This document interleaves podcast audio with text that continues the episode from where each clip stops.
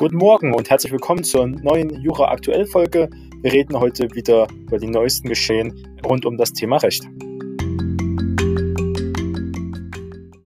Und zwar behandeln wir heute, dass das Thüringer Verfassungsgericht entschieden hat, dass die abstrakte Normkontrolle von der Fraktion der AfD erfolgreich ist. Und das war gerichtet auf ein Paritätsgesetz, was vorgeschrieben hätte, dass die Liste männlich und weiblich unterschiedlich immer gewechselt wird, also besetzt wird und damit auch dann gewählt wird mit.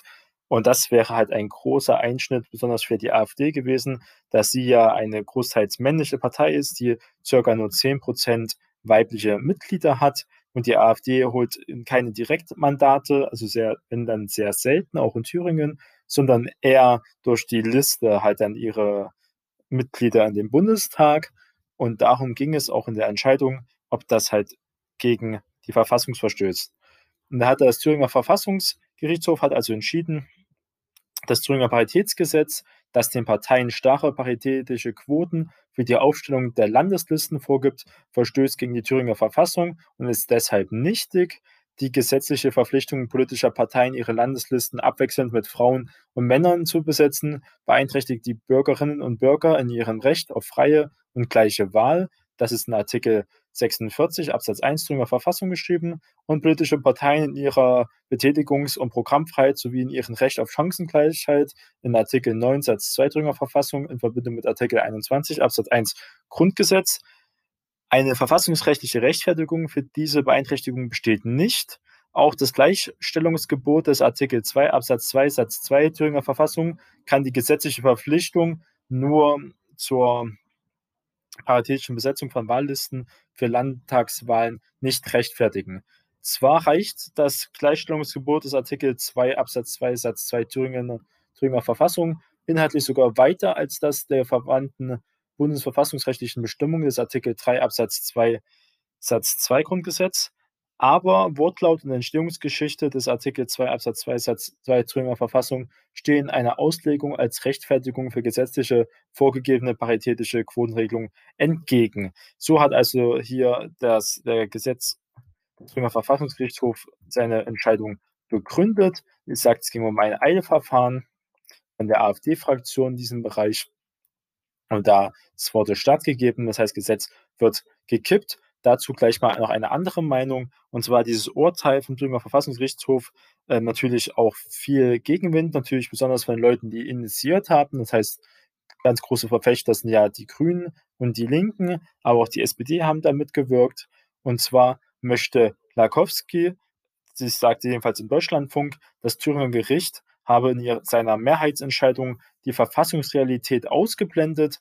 Die Richter, die das Paritätsgesetz gekippt haben, seien der Ansicht, dass man das Gleichberechtigungsgebot der Landesverfassung unabhängig vom Gleichberechtigungsgebot interpretieren könne, welches sich aus Artikel 3 Absatz 2 des Grundgesetzes ergebe.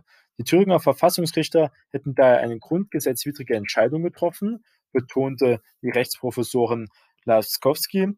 Dies müsste sich das Bundesverfassungsgericht ansehen. Sie prüfe daher eine Verfassungsklage, jedenfalls meinte das die Juristin im Deutschlandfunk, die bei dem Thüringer Gesetzesvorhaben beratend noch mitgewirkt hat, also beratend hier für die Grünen und für die Linke sowie auch für die SPD. Der Verfassungsgerichtshof in Weimar hatte gestern das Paritätsgesetz für Wahllisten, wie gesagt, gekippt. Also gestern in dem Fall, das ist ja eine alte Nachricht, das war am 16.07., also am Donnerstag. Und zwar zur Begründung hieß es halt besonders, wie schon gesagt, es geht auf Recht auf Freiheit und Gleichheit der Wahl, ist halt verletzt und dann haben wir Verfassungswidrigkeit. Es wird sich auch überlegt, jetzt äh, weitere Mittel, Rechtsmittel einzusetzen von den Linken und von den Grünen, um das wieder reinzuwaschen. Aber ich muss sagen, ja, dann wird es ja nur zum BGH gehen können, in dem Fall, weil das Thüringer Verfassungsgerichtshof ist ja da hier das höchste Instanz, äh, wenn es um sowas geht. Und deswegen würde man höchstens, wie es ja schon gesagt wird, eine Verfassungsbeschwerde führen können, eine Verfassungsklage. Und das Thema wird uns auch weiter beschäftigen. Zum Beispiel die CDU steht hier ja relativ offen gegenüber, weil die CDU gewinnt ihre meisten Mandate, Direktmandate, also das heißt mit dem Wahlkreis, mit der Erststimme in dem Fall. Und hier die Erststimme ist ja gar nicht betroffen. Da kann die Parteien das natürlich immer freiwillig machen. Aber es geht ja bei dieser Sache um die Landesliste. Und das sind ja die Zweitstimmen. Das sind halt Parteien betroffen, die halt keine äh, Wahlkreise gewinnen. Und wer gewinnt heutzutage Wahlkreise? Eigentlich nur die CDU. Im Osten auch mal die Linke, ganz vereinzelt die AfD. Ein Landwahlkreis äh, wird von den Grünen vielleicht noch gewonnen und der Rest von der SPD. Und hätten auch Parteien wie die FDP Probleme. Grundsätzlich ist es ja so, dass wir hier im Bundestag nicht viele weibliche Abgeordnete haben, etwa 30 Prozent. Und das ist natürlich keine Repräsentation genau an der Bevölkerung gemessen. Das ist ja die Argumentation für die Befürworterparitätsgesetz, weil wir haben ja über 50 Prozent Frauen in der Bevölkerung, sogar mehr Frauen als Männer hier in Deutschland.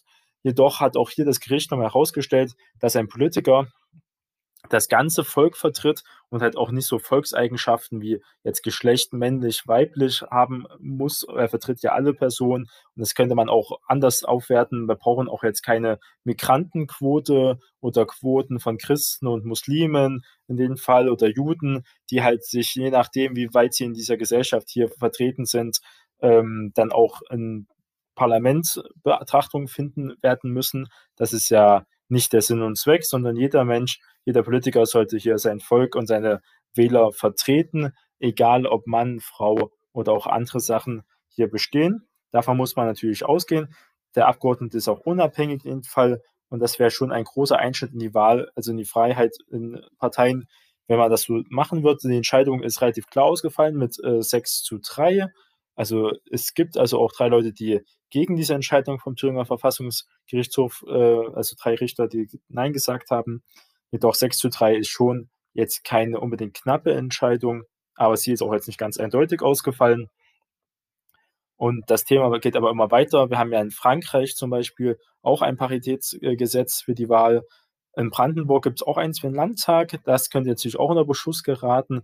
Da muss der Gesetzgeber jetzt wirklich entscheidend eingreifen und sich dann entscheiden, in welche Richtung es gehen soll. Viele Parteien, wie gesagt, machen ja schon freiwillig eine Paritätsliste oder treten nicht nur mit einem äh, Spitzenkandidaten auf, sondern immer mit einem Duo, mit sitzt bei den Grünen, die ein Duo haben. Auch die SPD, Mann und Frau, auch in der CDU wird dort viel in die Richtung gemacht. Aber man muss überlegen, wenn es jetzt eine Partei geben würde, ähm, also irgendeine Kleinpartei, die jetzt vielleicht nur männliche Mitglieder anspricht oder auch extra nur auf männliche Mitglieder gemacht ist. Zum Beispiel, sie sagen, sie wollen den Mann in der Gesellschaft stärken, die äh, Bevorzugung vom Mann und sonst welche Sachen, die halt im Rahmen auch, jetzt müssen wir uns das konstruieren, natürlich nicht gegen die Verfassung sprechen, aber halt sagen wir, sind, wir sind für Männer und wir wollen das nur für Männer machen oder wir sind hier ein Männerchorpartei, wir wollen nur, dass hier männliche Chorsinger halt auch in diesem männlichen Chor sind und solche Sachen. Da muss das prinzipiell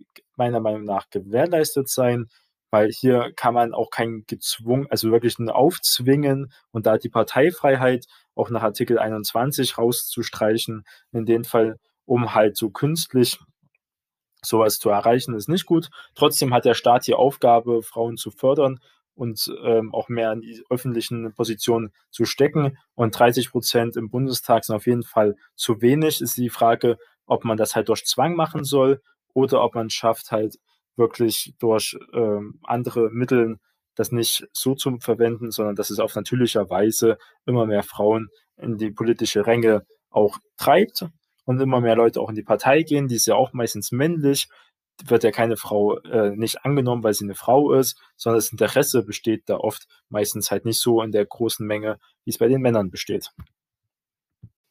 Man muss jetzt noch dazu sagen, das hat ja das Thüringer Verfassungsgerichtshof auch gesagt, dass Artikel 2 Absatz 2 Satz 2 Thüringer Verfassung inhaltlich sogar noch weitergeht, als halt hier äh, das Grundgesetz mit Artikel 3 Absatz 2 Satz 2, aber es in einem anderen Zusammenhang steht.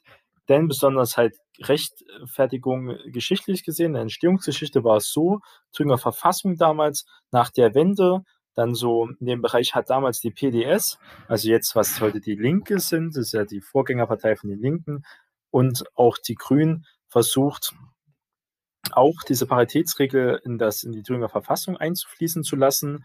Das wurde aber abgelehnt und so sollte auch Artikel 2 Absatz 2 Satz 2 nicht verstanden werden. Das hat damals der gesetzliche Gesetzgeber, wie man so schön sagt, der historische Gesetzgeber, also extra explizit gesagt, dass das hier nicht der Fall ist. Deswegen gab es eine extra Abstimmung und da wurde diese Paritätsregel damals 1990er Jahre in diesem Bereich also abgelehnt, irgendwie 92 war das. Und deswegen kann man sich darauf jetzt auch nicht berufen in diesem Fall.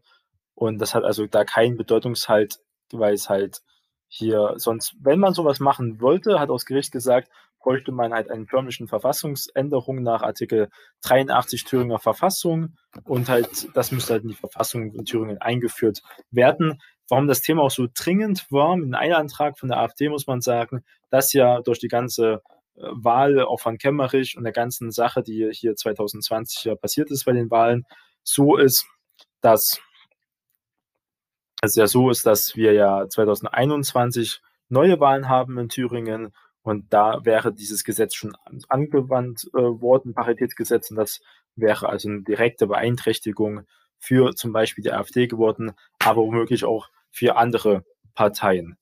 Das ist ein sehr komplexes Thema. Da gibt es auch nicht nur zwei Meinungen ähm, und wird auch die nächsten Jahre uns weiter begleiten und wir werden äh, für euch beobachten, wie sich die ganze Thematik hier weiterentwickelt.